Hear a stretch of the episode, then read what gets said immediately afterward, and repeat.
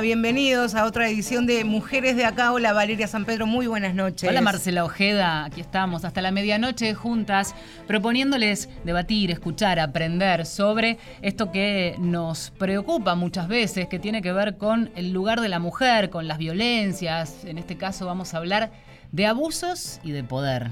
Abuso sexual y acoso sexual en sistemas que muchas veces parecen intocables. Prácticamente no hay posibilidad alguna de encontrarlos este, en Orsay. Bueno, puede ser que las cosas estén cambiando puertas adentro, es lo que vamos a intentar este, averiguar esta noche, porque ustedes saben lo que tiene que ver con el mundo de la política y vamos a poner la lupa bien grande en nuestro Congreso, en la Cámara de Diputados, en la Cámara de Senadores, pero también en el sistema judicial. ¿Qué pasa con las mujeres, las más grandes, las más jóvenes que se encuentran ante alguna situación de acoso sexual, abuso sexual en su lugar de trabajo y cuando necesitan y quieren denunciar, todas las puertas se cierran o directamente ni siquiera pueden acercarse. Es una pata que todavía falta revisar y sobre la cual todavía hay mucho trabajo por delante, porque cuando intentamos levantar la vara para decirle a una mujer que denuncie, para tener dispositivos que las escuchen, que las contengan, que atiendan esas denuncias, muchas veces eh, no pensamos o no se piensa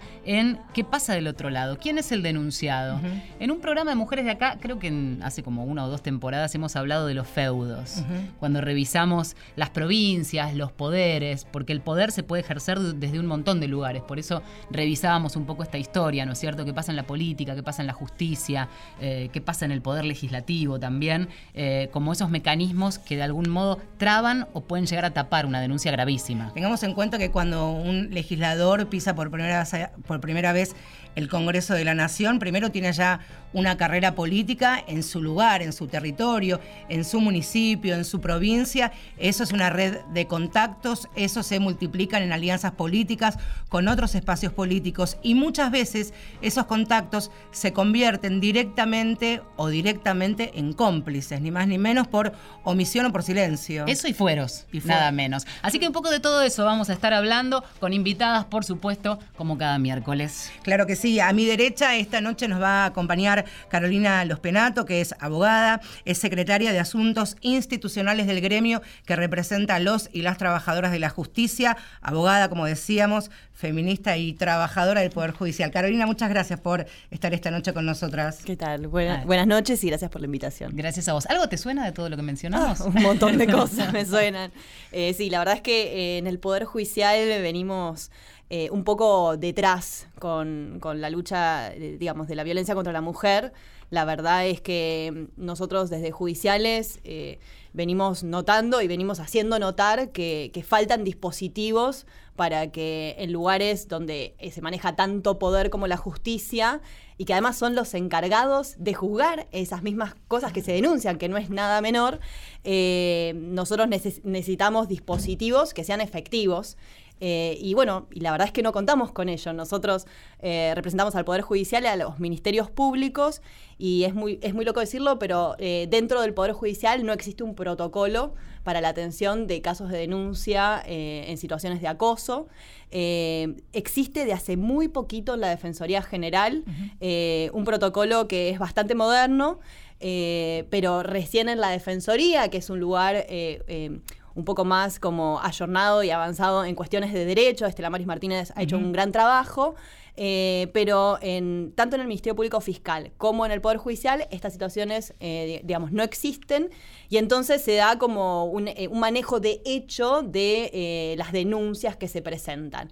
Y hay denuncias de todo tipo, digamos, desde fiscales que que son eh, acosadores eh, y bueno, y mucha mujer amedrentada eh, por lo que ve que luego es impunidad ya vamos a hablar de eso. Michelle Wolpin también está con nosotros, le vamos a dar las buenas noches, es politóloga de la UBA, es periodista, integra el equipo de Ciudadanía e Instituciones del gobierno de la Fundación Directorio Legislativo, una organización apartidaria, independiente, que desde hace muchos años trabaja por el fortalecimiento de las democracias latinoamericanas. Pensamos en esto, pero también pensamos en ese gran monstruo o fantasma que opera detrás de la política cuando ese poder, en este caso, puede llegar a ocultar o a tapar un caso de abuso. Buenas noches. Buenas noches, gracias por la invitación.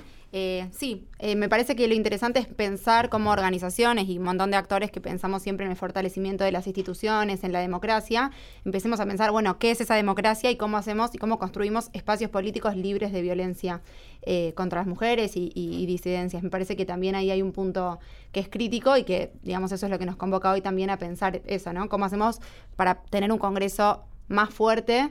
Y que sea más fuerte también es que sea un Congreso libre de violencia. Mucho, muchas de las personas que esta noche nos están escuchando y pienso en, los televidentes y oyentes de otros, de otros soportes se enteraron hace muy poquito tiempo y a pesar que tiene más de un año que el Congreso tiene un protocolo que se puede activar ante situaciones de violencias hacia las mujeres que trabajan allí en, el Parlamento, situación que, como decía Carolina, no, no ocurre en el sistema judicial. Claro, muchos supieron luego de las denuncias contra el senador Alperovich, senador y exgobernador de la provincia de Tucumán. Ahí vamos a hacer este, la primera pata porque Vale hablaba de, de ser el feudo, ¿no? De venir aquí a la, ciudad de Buenos Aires con esta, con esta denuncia gravísima. Estamos hablando de abuso sexual con acceso carnal por quien era una sobrina segunda del ex gobernador, ahora en uso de licencia. Ese protocolo llega luego, por supuesto, de situaciones que antecedieron a lo que ocurrió con Alperovich.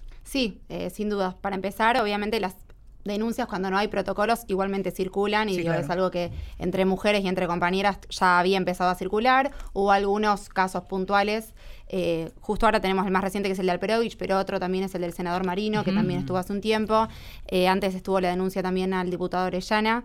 Eh, y creo que más allá de estas que son las que nos resuenan de los últimos años, hay mucha denuncia que no, quizás no, no, no hecha formalmente por bueno, las trabas que, que hoy vamos también a conversar y también los miedos y cómo funciona esto del disciplinamiento muchas veces. Eh, pero sí, creo que efectivamente en función de estas denuncias que sí tuvieron mayor resonancia en los medios y empezaron, digamos, y con todo el trabajo del, del, colectivo feminista de poner sobre la agenda política y pública temas que tienen que ver con violencia y con cómo la erradicamos y cómo trabajamos para erradicarla, sí, digo, el Congreso tuvo que decir, bueno, hay que sentarnos, no puede ser que el Congreso de la Nación no tenga un protocolo, y eso finalmente vio la luz eh, hace un poquito más de un año, en octubre del 2018, fue que se formalizó. Vamos a anclar un poco en cada uno de los casos, porque es cierto que algunos tienen visibilidad, pero no tanta. Eh, se habla poco, el colectivo de feminista o, el movimiento de mujeres va imponiendo un poco de agenda, pero cuando hablamos de José Alperovich, tres veces gobernador de Tucumán, 12 años en el poder, instaladísimo en la provincia, en Tucumán, pero además eh, de algún modo lo, señalan eh, todos allí como aquel que incluso nombró y promovió jueces en sus lugares. Por eso entonces, eh, por ejemplo, la, oficina, la, Fiscalía de, de, Mujeres, cuando toma en la ciudad de Buenos Aires la denuncia, propone que se corra la justicia de la provincia de Tucumán porque está viciada, está contaminada. Claro, pero ahora como una especie de boomerang en la justicia porteña que dice, bueno, me declaro incompetente y vuelve a la provincia donde son originarios. El acusado y la, y la denunciante. Una denunciante que de manera muy valiente, por supuesto, hizo la denuncia judicial, luego revictimizada por el propio acusado, nombrándola con, con nombre y apellido, una, una joven que estuvo siempre a derecho, que está a derecho, que ha venido a la ciudad de Buenos Aires a través de, su de sus abogados, que está siguiendo toda la ruta y todos los caminos que nosotros como periodistas y como activistas y militantes este, sugerimos ¿no? a, las mujeres, pero también me quedo con esto, cuando uno llega eh, al Perovich de, sus vacaciones aquí a la Argentina, se da el inicio y se debate el pedido de licencia, uno de los legisladores en la puerta del Congreso le pregunta, ¿usted le cree? Entonces, claro, muchos diputados, diputadas y senadores están, sí, por supuesto, siempre le creo la víctima. Eso, digamos, por la galería qué pasa puertas adentro, cuáles son los favores que se tienen que devolver, qué pasó con antes de la llegada del Perovich, cuando tenía seguramente este, relaciones institucionales y políticas con otros que comparten banca hoy, aunque en licencia, ¿no? Sí, me parece que sin duda hay un antecedente que podemos nombrar que es claro eh, y que creo que justamente en todo este revuelo mediático que, que suscitó esta nueva denuncia vino también a colación, que es el caso de Paulina Leos, eh, y que bueno, cuando cuando había ingresado Alperovich al Senado, hay una instancia que en realidad es bastante una formalidad, que se llama evaluación de diplomas, que en general digo, es una instancia que está pensada reglamentariamente, pero es una pasa un poco sin pena ni gloria, no suele haber demasiados cambios ahí, pero en definitiva lo que sucede es que los cuerpos legislativos evalúan los antecedentes y dan el ok, digamos, para que todos los legisladores efectivamente pasen a ser legisladores. Este momento de la evaluación de diplomas, como les decía, es más que nada una formalidad, sobre todo porque siempre se, digamos, siempre el análisis es que lo que tiene que primar es la voluntad popular y que la voluntad popular eligió a esos legisladores para que ocupen las bancas. Entonces, en realidad pasa a ser un poco una formalidad, pero en su momento, en, el 2015, al inicio del mandato del Perovich, hubo un pedido específico eh, del padre de Paulina Levos, que fue asesinada en, Tucumán eh, y abusada. Eh, bueno, hubo un pedido de que revisen específicamente y hablaba como de, obviamente, cuestiones de éticas, de honor, que quizás terminan pareciendo palabras como muy grandes y, muy abstractas, pero lo que él decía es que justamente usen esa instancia institucional para revisar porque esa persona no debiera ocupar una banca y eso obviamente no, sucedió. Pienso en esto, ¿no? Em, aún con un caso tan extremo, conocido, difundido como el de Paulina Leo, con un pedido formal, de todos modos le dan el aval y logra entronarse, permítanme el término, como eh, un senador nacional. ¿Qué mujer se le puede atrever a denunciar cuando no tenés una prueba contundente. Prueba, digo, y acá digamos, ayudándonos a pensar en la pata de la justicia, que pide pruebas, que pide elementos, que a veces con el eh, testimonio solo pareciera no alcanzar. Y sí, la verdad es que eh, la justicia en ese sentido tiene que hacer un camino de construcción, claramente porque eh, se le pide a la víctima situaciones que tiene que la propia justicia ir a buscar y en algunas situaciones igual de intimidad tampoco, digo, e, e, este tipo de hechos se da en, lugares en donde no hay testigos, entonces me parece que lo que hay que cambiar es eh, el chip y entender que, bueno, que hay situaciones de, abuso de poder, de, jerarquías, digo, hay que empezar a entenderlos de ahí. La justicia, la verdad es que eh, desde ese lado deja bastante que desear, necesita... Eh, empezar a, repensarse y, también la sociedad le está reclamando eso. Digo, lo que pasó con el fallo de, Lucía Pérez creo que es clarísimo. Eh, a partir de eso, una reforma legislativa que, viene a imponer las capacitaciones de la ley Micaela eh, y, digamos, toda una modificación tanto de los operadores como de los funcionarios y los magistrados para poder, eh, digamos, dejar de revictimizar sobre todo, ¿no? Todas estas situaciones eh, generan impunidad y la impunidad genera que las mujeres no se acerquen a denunciar estas cosas. Entonces eh, hay que ponerle mucho foco a eso porque si, si no, vamos a llegar a una instancia en donde van a existir protocolos, las mujeres se van a acercar, van a, van a tratar de denunciar, pero después no va a pasar nada. y ese efecto es mucho peor, es un boomerang. Cuando no pasa nada, es, es impunidad. Salvando las distancias, cuando fue el primer Ni Una Menos en 2015, que constantemente dábamos a conocer los números de teléfono al cual las mujeres y las adolescentes podían llamar para sentirse acompañadas, denunciar.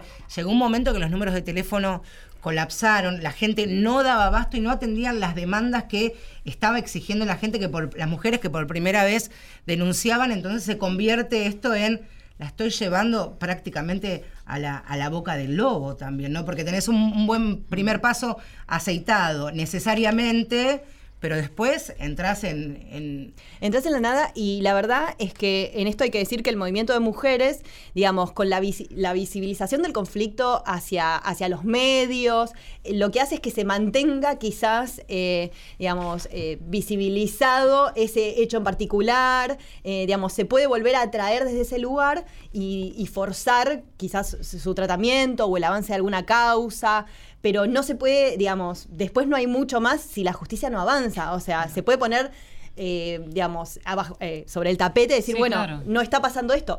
Hace poquito fue la condena del fiscal Castro. Mira, estaba, estaba releyendo mientras vos hablabas eso. Yo te quiero preguntar en concreto qué incidencia tuvo eh, de algún modo esa presión del movimiento de mujeres, digo el movimiento de mujeres porque lo nombrabas vos, ¿no? Pero pensaba que cuando empezamos a contar esta historia, repasemos para quien está escuchando, un fiscal que investiga delitos sexuales y que es, es denunciado por abuso sexual, en donde aparece este, la denuncia de una exnovia, pero además empiezan a aparecer testimonios de empleadas de este hombre. Una denuncia que en principio parecía que iba por el camino de quedar cajoneada. Y de repente tenemos una condena acá nomás en el tiempo a seis años. Seis años y seis meses, aunque no, no está firme. Estamos hablando de una denuncia contundente por quien era su pareja, violación, golpes. Después incluso ella tuvo un momento de, temor, se deduce este, por problemas médicos, pero luego tomó fuerza y siguió con la denuncia. Se sumó otra persona que había trabajado en su fiscalía e incluso a través de sus redes sociales, algo que también es gravísimo, se dieron cuenta que tenía relaciones, comillas, este, a través de redes sociales con una niña de 15 años. Entonces todo eso se fue sumando para que el propio sistema de manera ejemplar lo condene a seis años y seis meses, ¿vale? Decía, ¿Cómo fue ese camino también excepcional hasta ahora? Sí, igual, digo, en el, en el caso de, Castro hay que resaltar algunas cosas. Digo, eh, él estaba concursando para ser eh, juez federal, no nos olvidemos de eso. Y en el momento, eh, digo, acá por los mecanismos institucionales, digo, nosotros en eso solemos estar bastante alertas de que en el momento en que se le va a tomar la audiencia en la comisión de acuerdos, en ese momento él fue cuestionado efectivamente por digamos, las actitudes que había tenido con las empleadas, las denuncias que él tenía eh, en la Oficina de Bienestar Laboral, digamos, dentro del Ministerio Público, pero además fue cuestionado por esos chats que había tenido. Eh, y bueno, y no pasó ese filtro. Por suerte, las instituciones funcionaron y esa persona no fue designada. Pero se imaginan ustedes esta persona en un cargo de juez de tribunal oral federal. O sea, sería un escándalo. Y y, la verdad es que eh, en el caso de, Castro, eh, él había tenido denuncias eh, de años anteriores, digo, desde creo que desde el año 2003, digamos, diferentes empleadas, las denunciantes, en el dictamen que es en donde se, lo eleva al jury, es, está, es muy interesante y está muy bien hecho, está para mirarlo ellos detectan aproximadamente 10 casos, ¿sí? Donde hay que diferenciar los casos de, acoso laboral y los casos de chantaje sexual dentro del ámbito laboral, ¿no? Entonces, eh, y ahí hay empleadas en diferentes épocas, eh, digo, que trabajan en diferentes dependencias, o sea, gente que quizás no se conoció y el patrón de conducta era el mismo. Pero acá, acá destaquemos algo, porque yo hablábamos antes lo del movimiento de mujeres que yo te preguntaba si había tenido o no incidencia. Evidentemente en este caso lo que funcionó es la institución. Digo, entonces vale denunciar, porque tu denuncia es chiquita, pero acumulada con otras y leída por alguien, tenida en cuenta. Sí, lo que, lo que pasa es que a veces lo que sucede es una persona denuncia en el año 2003, no pasa nada. Otra chica denuncia en el 2007, no pasa nada. Otra, digo, y también los tiempos fueron cambiando, ¿no? Digo, eh, hubo muchas chicas, o sea, cuando vemos el dictamen, y vemos que son siete o son diez, entonces decimos, bueno, falló, el sistema falló antes muchas veces. Total. Y entonces, eh, digo, se llegó a acumular por, por cómo, era la persona que reiteraba el patrón de conducta, pero si no, eh, antes acumulamos un montón de chicas que en el medio eh, tuvieron un daño psicológico, un daño en su carrera, porque eran movidas de lugar. digo, el daño fue mucho. Hubo, tuvo que haber muchas víctimas para que lleguemos a esta instancia. ¿Cómo es el sistema de trabajo o cómo, porque uno imagina también quienes no conocen, digo, uno sabe que cuando un legislador llega al Congreso tiene su equipo de trabajo, asistentes, que están a cargo de, la parte más institucional, pero también hay otra gente que lo acompaña y hay momentos de absoluta soledad del legislador con asistentes, con secretarias. También ahí hay un silencio que se va este, volviendo una y otra vez espiralado, ¿no? Sí, yo creo que, digamos, hay que entender, y ahí también mucho esto de, bueno, qué rol cumplen las oficinas eh, y el compañerismo entre los empleados del Congreso, digo, más allá de los legisladores, que es algo que, y las legisladoras, que es algo que, que siempre hablamos, ¿no? Y pensamos, porque muchas veces hay como una cuestión ahí de, bueno, el Congreso, eh, la Cámara de Diputados son los diputados y las diputadas, como no pasa nada más. Y en realidad lo que hace que funcione el Congreso básicamente son los empleados. Eh, muchos de ellos que trabajan hace 20, 30, 40 años, hay, digamos, hay muchísimos empleados de planta permanente, algunos están afectados eh, a las comisiones, o sea, especializados en estos temas, en cada uno de los temas de las comisiones permanentes y, y las especiales. Después están eh, empleados de planta que van rotando según van rotando también los, los legisladores en relación a que, digamos, se especializan en algún tema y un legislador que se va conoce a otro que entra y que también le interesan esos temas y también ahí se va como generando y después está obviamente los contratos de la ocasión, famosos contratos que siempre también conversamos y que un poco cada uno de los legisladores suele venir también con su propio equipo y con sus personas de confianza. Cuando digo personas de confianza pienso en el caso de, la, de justamente mm. la sobrina de Alperovich, ¿no? que como, como podemos ver, y eso es lo que también es grave, cuando pensamos en las denuncias que hay en el Congreso, vemos que son de provincias distintas, de espacios políticos distintos, digo, no hay eso muestra, digamos, realmente lo transversal que es eh, la violencia en los ámbitos políticos. Eh, y después hay otro caso, por ejemplo, el caso de Marino es distinto, porque la empleada que denuncia es una empleada de carrera legislativa, de más de 20 años de trayectoria en el Congreso, que ya había estado en la Cámara de Diputados, que había tenido situaciones que ella ya había, eh, que había denunciado que tenían que ver con, acoso, la cambiaron a Senado y le volvió y le pasó esto con eh, bueno con el senador y con eh, uno de sus asesores. Finalmente, bueno, fue sobreseído. Eh, pero bueno, la denuncia justamente muestra esto, que es una cuestión de cultura política, al, igual que en la justicia y de, lo que, de todo lo que hay que construir y que no se ciñe a un solo caso. Michelle, vos eh, hablabas recién de las denuncias, porque nosotros mencionamos casos con nombre y apellido que me parece muy importante porque si no queda en un genérico, pero ¿en qué medida eh, esto está pasando? Quiero decir, ¿hay algún, entre otros, un mecanismo que pueda contabilizar esos casos, generar una especie de estadística interna que ponga sobre la mesa una situación que claramente no es aislada? Sí, eh, está, bueno, obviamente a partir, en los últimos años se fortalecieron mucho las áreas y las oficinas que trabajan temas de género, aunque también es verdad que al menos en, en, el Poder Legislativo a veces sucede con estas oficinas que terminan estando en cuestiones justamente institucionales, intercambios con otros congresos, legisladoras y la parte del acompañamiento a, las empleadas eh, es una parte más dentro de las misiones y mm. funciones de esas oficinas. Eh, pero sí, obviamente existen direcciones y en el protocolo que, aprobó el Congreso está especificado qué rol cumple la Dirección de Recursos Humanos, qué rol cumple, a quién hay que denunciar justamente, por ejemplo, estaba... No digo los mecanismos, sino si está, eh, hay una estadística de en qué medida esto pasa. Es decir, eh, una de cada cuantas empleadas, porque esto, eh, poner en números también es lo que pasó con el Michu. Es mirar para el costado y decís, ah, te pasó dos despachos más allá, tres despachos más allá. Digamos, pasa mucho, se denuncia menos, es probable. Exactamente, sí. números públicos, información pública no. Sí lo que hay, que me parece interesante para traer, pero que obviamente de vuelta hago esta distinción de que no tiene que ver con las empleadas, sí con las legisladoras, es un estudio que, hicieron las chicas del equipo latinoamericano de justicia y género, de ELA, que ellas lo vienen promoviendo y vienen contando un poco, y si uno lee los números son tremendos. Eh, ocho de cada diez legisladoras de encuestadas se sintieron violentas, o sea, denuncian haber sido violentadas, es un montón. Después cuando habla del tipo de violencia, obviamente la mayoritaria es violencia psicológica y verbal, pero hay un 10% que conjuga violencia física y violencia sexual, es un montón.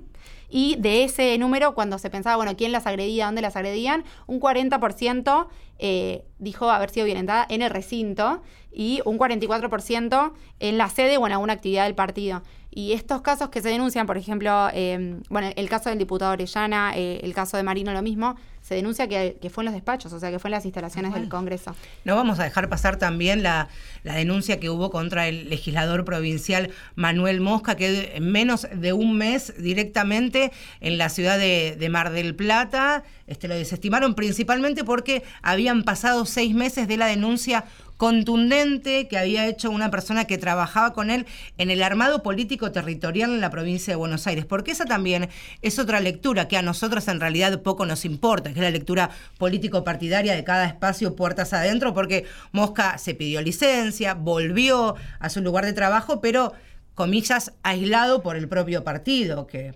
definitiva eso es lo menos grave de todo, ¿no? Y de todas maneras, eh, me parece que eh, habría que buscar la manera de que eh, digo, no se reincorporen así tan fácilmente. Eh, eh, y de hecho, si no me equivoco, escuché que hubo una legisladora que que lo mencionó en un discurso hace poquito. No, Teresa García ah. mencionó a otro ah, legislador. Me lo estoy confundiendo. también, pero porque también era bonaerense, este, que fue denunciado por una militante de la Cámpora. Sí, también. Ahora vamos a hablar de ese tema, porque son ¿eh? también son vueltas de la justicia y ponerles nombre y apellido y contarles los detalles de esos casos hace que eh, otra vez volvamos a ponerlos eh, en, la mirada, en el cuestionamiento y en el debate. Estamos en Mujeres de Acá, nos quedamos hasta la medianoche, una tanda y después música. Marcela Ojeda y Valeria San Pedro. Mujeres de acá. Seguimos en Mujeres de acá por Nacional.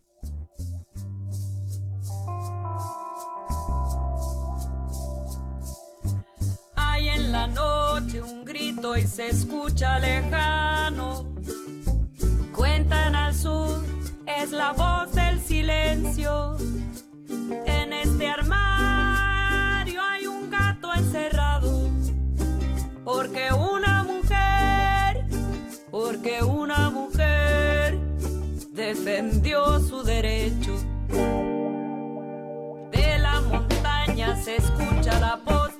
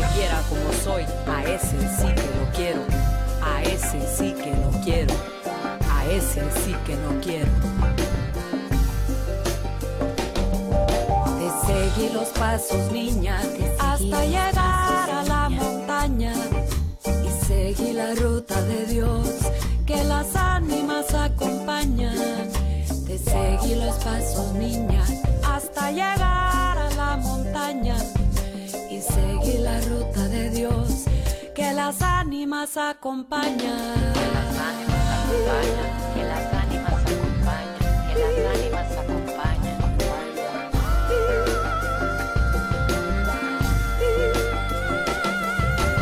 Hay en la noche un grito y se escucha lejano. Hay en la noche un grito. Cuentan al sur, es la voz del silencio. En este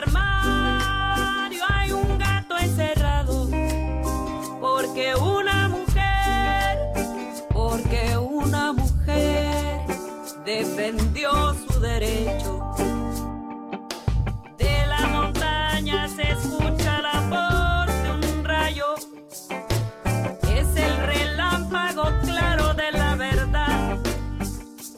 En esta vida santa que nadie Es Lila Downs y su tema Dignificada acá en Mujeres de si una mujer, pero si una mujer pelea por su dignidad. Morenita mía, no te olvidaré.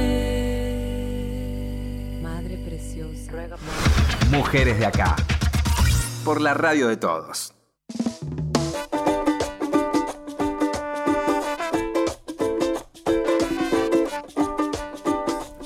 Hasta la medianoche nos quedamos en Mujeres de Acá. Estamos hablando de un tema escabroso porque mueve aquellos eh, pesos pesados de la política, de la justicia, denunciados y muchas veces que se agarran de ese poder y lo utilizan. Claro, intereses, favores del pasado, favores del presente y los que van a venir, Mm. algunos compromisos políticos, porque la política atraviesa no solamente a los partidos con alguna bandera, sino también el Congreso, en todo lo que se llama la rosca, y ahí también muchas veces están incluidas las denuncias de las mujeres y también el sistema judicial. Por eso tenemos dos invitadas, Carolina Los Penato es abogada y es secretaria de Asuntos Institucionales del gremio que representa a los y las trabajadoras, este, y por supuesto es hincha del Fortín, me dijeron que acá, Ah, importante, que tu hijo, importantísimo. Velezana. Bueno, y Michelle Volpin, politóloga de la UBA, periodista, integra el equipo de Ciudadanía e Instituciones de Gobierno en la Fundación Directorio Legislativo. Soy el pincha. Ahí está.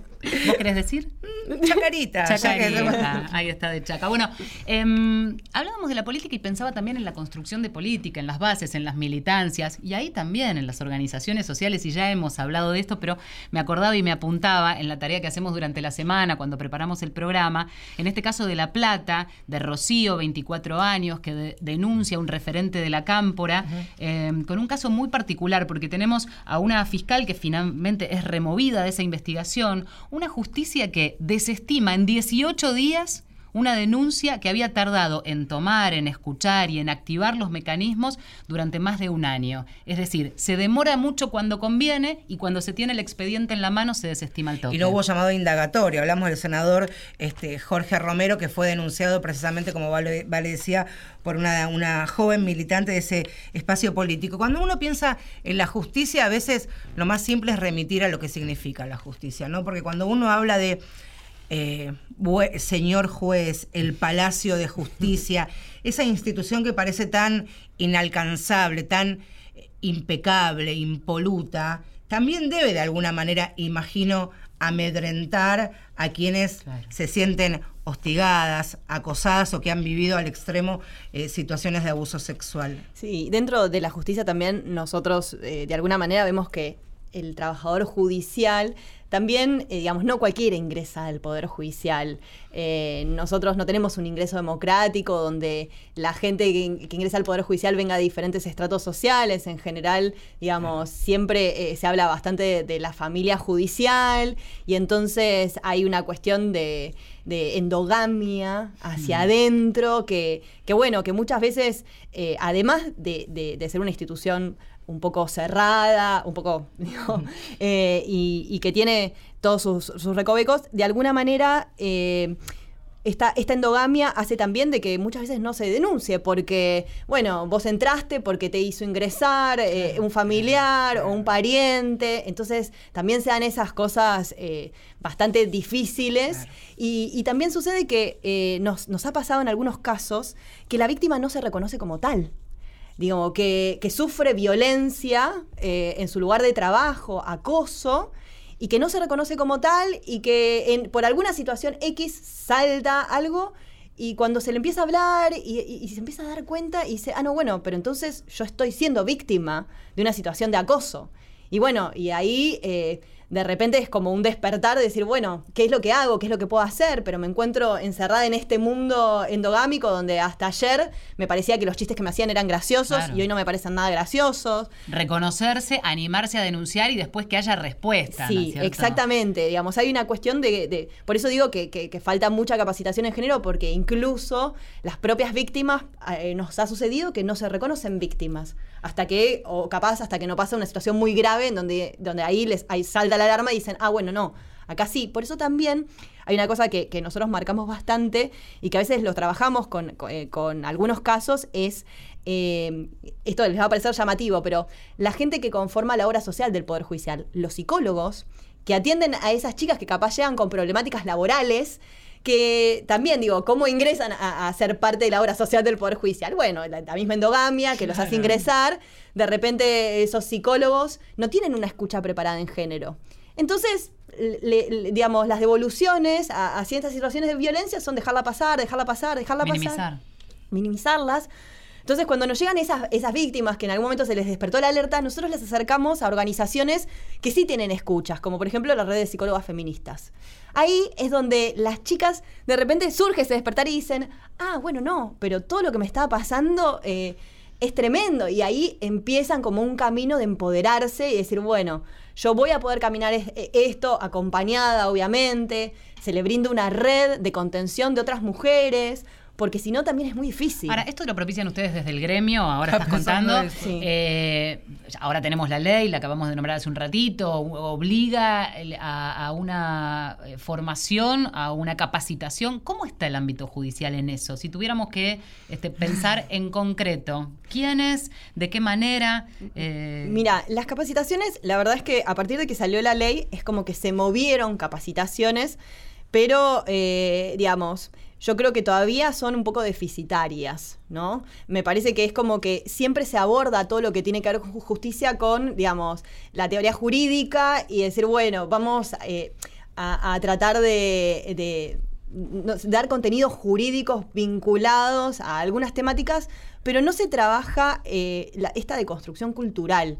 Entonces, los cursos son de repente formaciones muy cortas, de, no sé, te doy eh, una formación de tres horas y ya te di un certificado de que, de que diste la capacitación obligatoria y vos decís, ¿y eso alcanza? ¿Eso realmente, eh, digamos, eh, sirve para introyectarte? Es, raro, o sea, a nosotros nos parece que falta. Eh, que falta bastante. De todas maneras, igual, algunos avances ha habido, por ejemplo, en, en los concursos, digamos, para, para ejercer la magistratura, en donde hace poquito, en el Consejo de la Magistratura, se hizo un proyecto que se incorporó en donde se dice, bueno, todas las personas que vayan a concursar tienen que, eh, digamos, los contenidos de los concursos tienen que estar atravesados por la temática de género. Entonces, de alguna manera, digamos, los postulantes se van a preparar para poder entender de lo que están hablando. eh, pero así todo, creo que tiene que haber algo de eh, esto de, digo, la construcción cultural, de los patrones culturales, ¿entendés? De la buena víctima, de, de- de todo eso que hay que tratar de, de- de romper, porque si no, eh, no se avanza. Entonces, me parece que todavía estamos en, en un punto muy deficitario. Yo creo que el Instituto Nacional de la Mujer eh, fue un instrumentador eh, en todo este tiempo de, de tratar de acercar eh, el, ele- el elemento a los diferentes poderes del Estado, las diferentes oficinas, digamos, pero me parece que se necesita más, se Sí. necesita un poquito más, digo, porque ellos son el órgano controlador. Eh, esa, esa facultad, esa potestad es inmensa. Digo, yo sé que no es fácil controlar al Poder Judicial. Digo, el Poder Judicial se quiere escapar todo el tiempo Sí, del claro. control. Entonces, de alguna manera, eh, ahora que tenemos una ministra, me parece que, que estaría buenísimo que, que- que- que pusiera un poquito de foco en, en cuál es ese contenido. Digo, si ese contenido alcanza, si, al- si, si para todos el contenido tiene que ser igual. Digo, si no habría que hacer una diferencia entre contenidos, digo, dentro del Poder Judicial, para empleados y para magistrados. Eh, y también quiénes son los que dan ese contenido. Porque a veces también eh, no se, no se está preparado para hablar. Eh, hay toda una discusión sobre si los cursos eh, se vuelven catárticos o no, ¿no? Entonces, eh, a veces hacen discursos, eh, digamos, cursos que son netamente jurídicos, pero cuando vos vas a tocar algo más de las entrañas o hablar más desde, desde la deconstrucción, te dicen no, porque en realidad lo que va a suceder es que se va a volver catártico, entonces nosotros no vamos a poder contener a, a los casos que empiecen a surgir a Claro. partir de eso que estamos hablando. Esto de lo que venimos hablando antes, el reconocimiento de la persona como víctima. Claro. ¿Entendés? Entonces, Se te dispara otro se te dispara mundo. todo un mundo y, y digo, ¿por dónde es que hay que ir?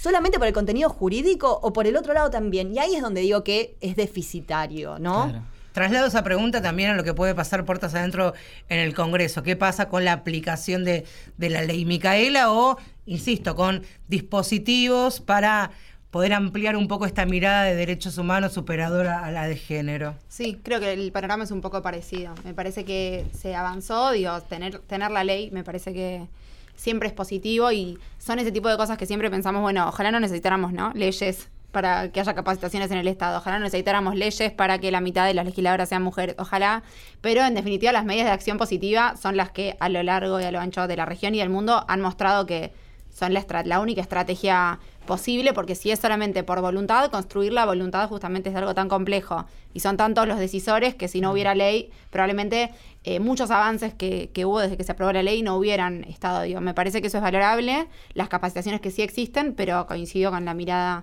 en el legislativo de, de- que presentaban respecto a la justicia. Falta un montón, porque lo que necesitamos también es como anteojos de género para todas Para las discusiones. todo. Yo pensaba este, que para impartir justicia podemos entender que es necesaria sí o sí, de manera insoslayable, una mirada de género porque tenés el caso ahí adelante y tenés que bajar el martillo. Pero en el caso legislativo quizás aún cueste más todavía, ¿no?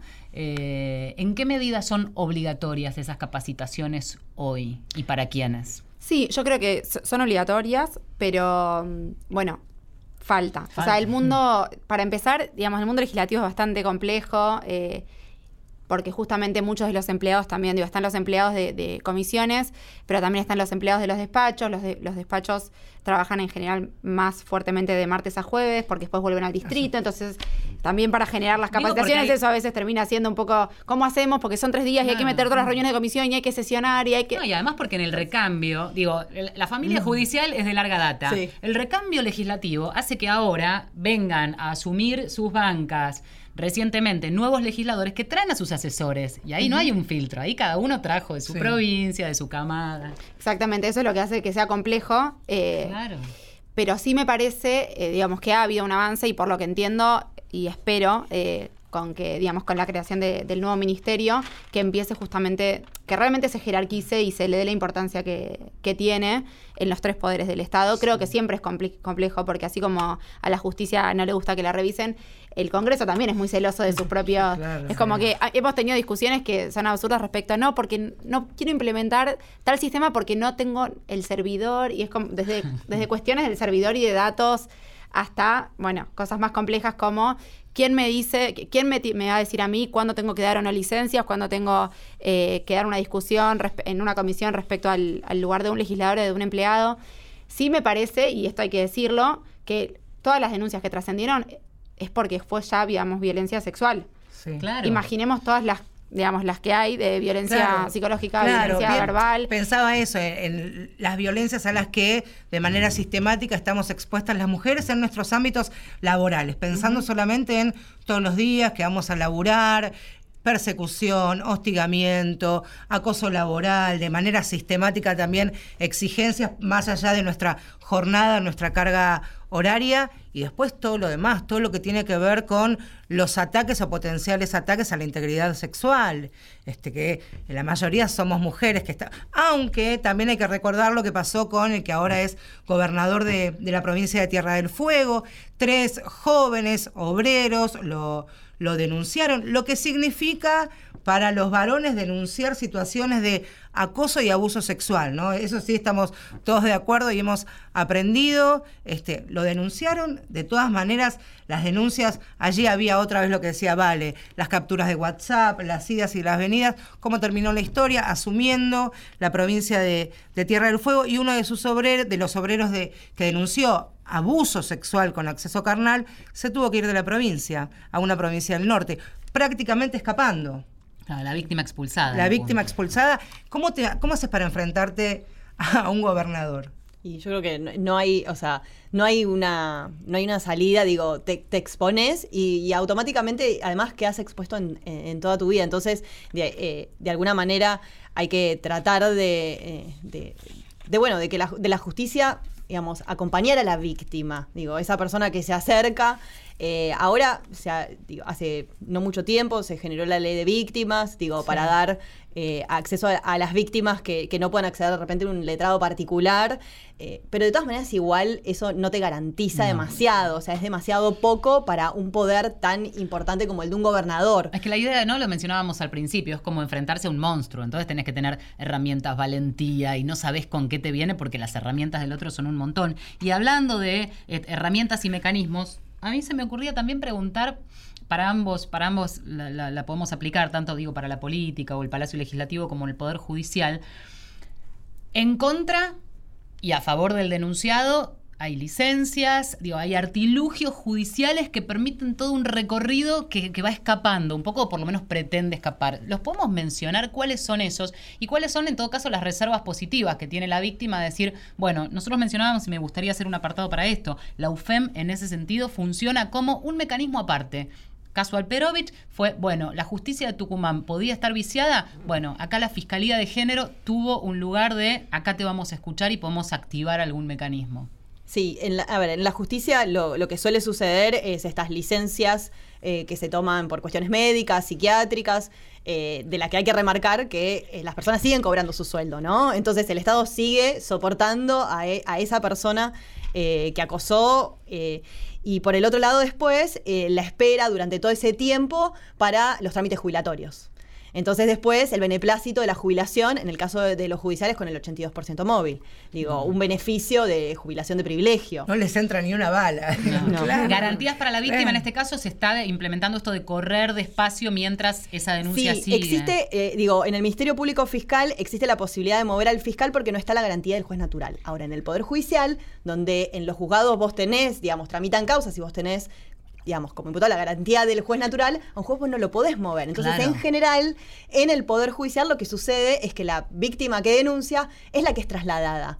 ¿No? Es, digamos, es sacada eh, de, de- de su juzgado y se la lleva a otro lugar. Y entonces ella pierde su ámbito de, de trabajo, incluso a veces hasta su especialidad. Quizás estudió, eh, no sé, por ejemplo, ahora nos pasaba, eh, quiero traer eh, a colación el caso de Geminiani, que es, digamos, fue el año pasado, este año, fue presidente de, fue elegido presidente de la Cámara de Casación Penal. Nosotros lo habíamos denunciado en el año 2015 por eh, acoso eh, laboral, digamos, contra una empleada, lo, lo recuerdo así rápido, eh, él había mandado a detener una empleada que no cumplió una orden, una orden que era ilegítima además. A detener. La mandó a detener, Sí. o sea, de una manera completamente arbitraria, la, la chica terminó presa, después finalmente le dieron la libertad. y bueno, nada, nosotros a partir de eso hicimos una denuncia que estuvo en el Consejo de la Magistratura durante muchos años durmiendo el sueño de los justos. Y la verdad es que nosotros eh, veníamos insistiendo, insistiendo, insistiendo, porque además esta gente tiene conductas reiteradas. Entonces en algún momento iba a volver a pasar. Y digo, cuando nosotros cuando hablábamos con, con los consejeros decíamos, ustedes, digamos, están eh, en una situación donde esto va a volver a pasar. Y los consejeros cambiaban y las cosas no, no- hasta que volvió a pasar. Y cuando volvió a pasar, ahí eh, de nuevo, la- tiene que volver a pasar para que se haga algo. Y, y en, bueno, nada, finalmente eh, se logró llevarlo a, a una instancia de, no a jury, pero sí a una sanción. Digo, también de alguna manera, eh, digo, ah, le mandó a detener, no es una cosa menor. menor. Sin embargo, él tuvo una sanción pecuniaria que además la recurrió a la Corte Suprema, o sea, todavía no se encuentra firme. Claro. Entonces, Sigue pasando el tiempo. Sigue pasando el tiempo. Ahora, hace muy poquito, el Consejo de la Magistratura aprobó un registro de casos de acoso.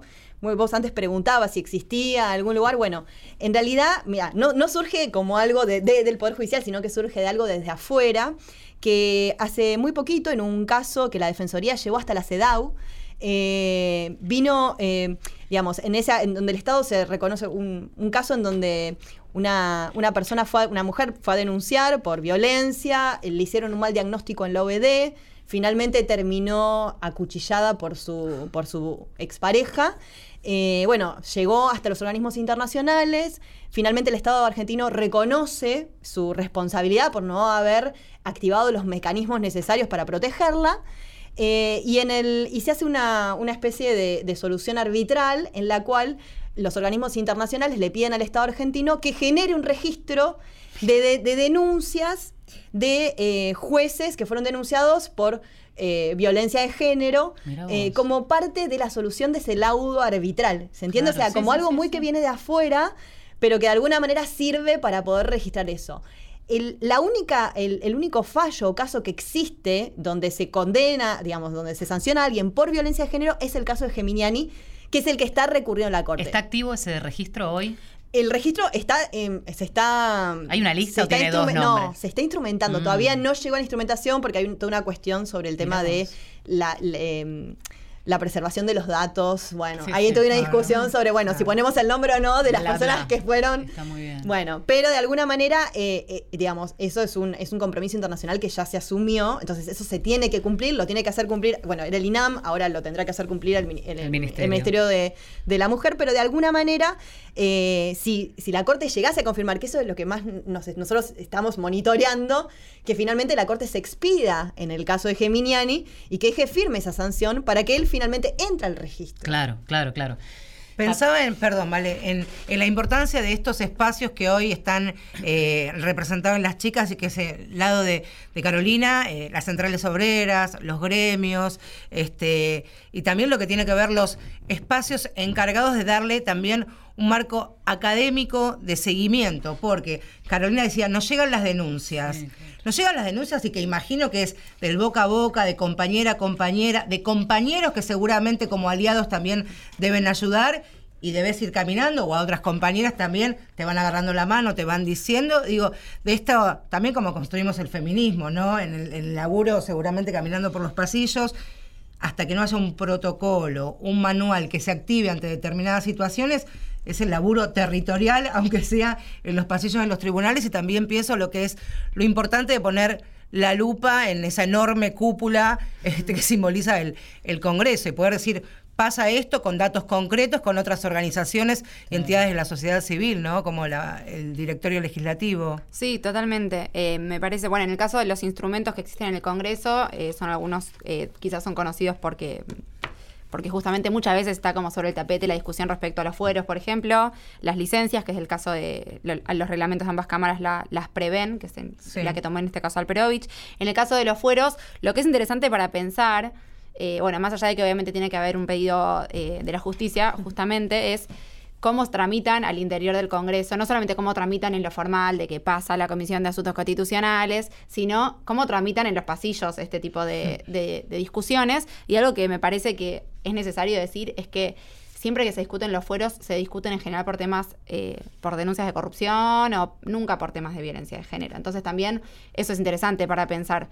Eh, digo, para, para mí claramente, digamos, está bien que existan los fueros, me parece que son necesarios, es una protección para que los legisladores puedan trabajar eh, y que justamente no se utilicen mecanismos de denuncia para inhabilitarlos, pero sí me parece que es una discusión que siempre es interesante dar y me parece que no es casual que nunca se dé cuando hablamos de violencia de género. Claro. Eh, que en ese momento de repente esta, esta discusión como que no parece tan importante. Después está eh, la posibilidad de suspensión barra expulsión, que en realidad no hay, Claro. eh, digamos, no hay certezas respecto a normas constitucionales o regla- reglamentarias porque hay muchas, digamos, muchas visiones. Hay algunos que creen que, que está bien, otros que está mal. Hay precedentes, pero son siglo XX, siglo XIX.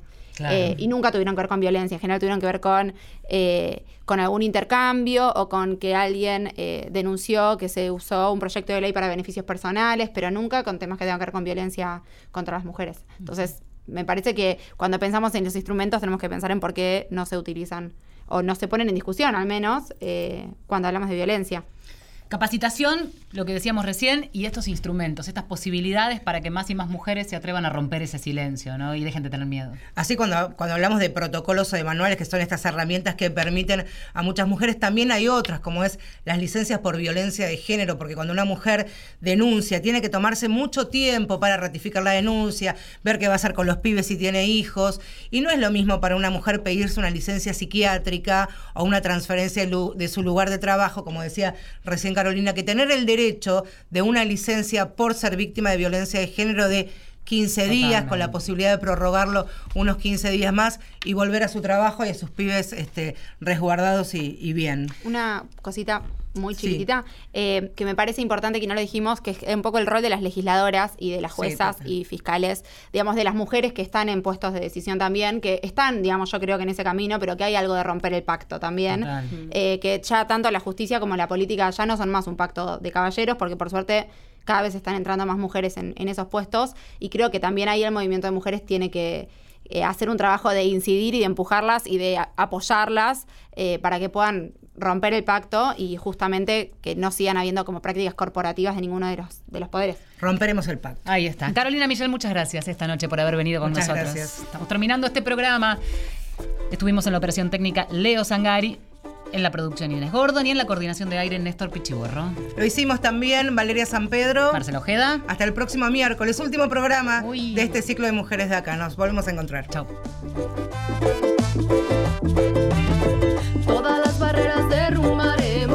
Somos más, aunque digan somos menos. Somos fieras en esta selva.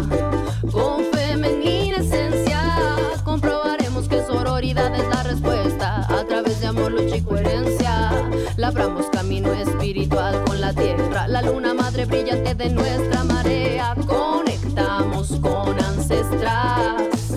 Guían con el mar nuestras estrellas. Vibraciones de la diosa me dan respuestas. El poder del centro. Medicina Pachamama te regala en cada aliento el suspiro del cuerpo cuando me libero. Con mis hermanas vibro, rivalidad no quiero. No, no, no, no. Sororidad es la respuesta, bro. Marcela Ojeda y Valeria San Pedro. Mujeres de acá.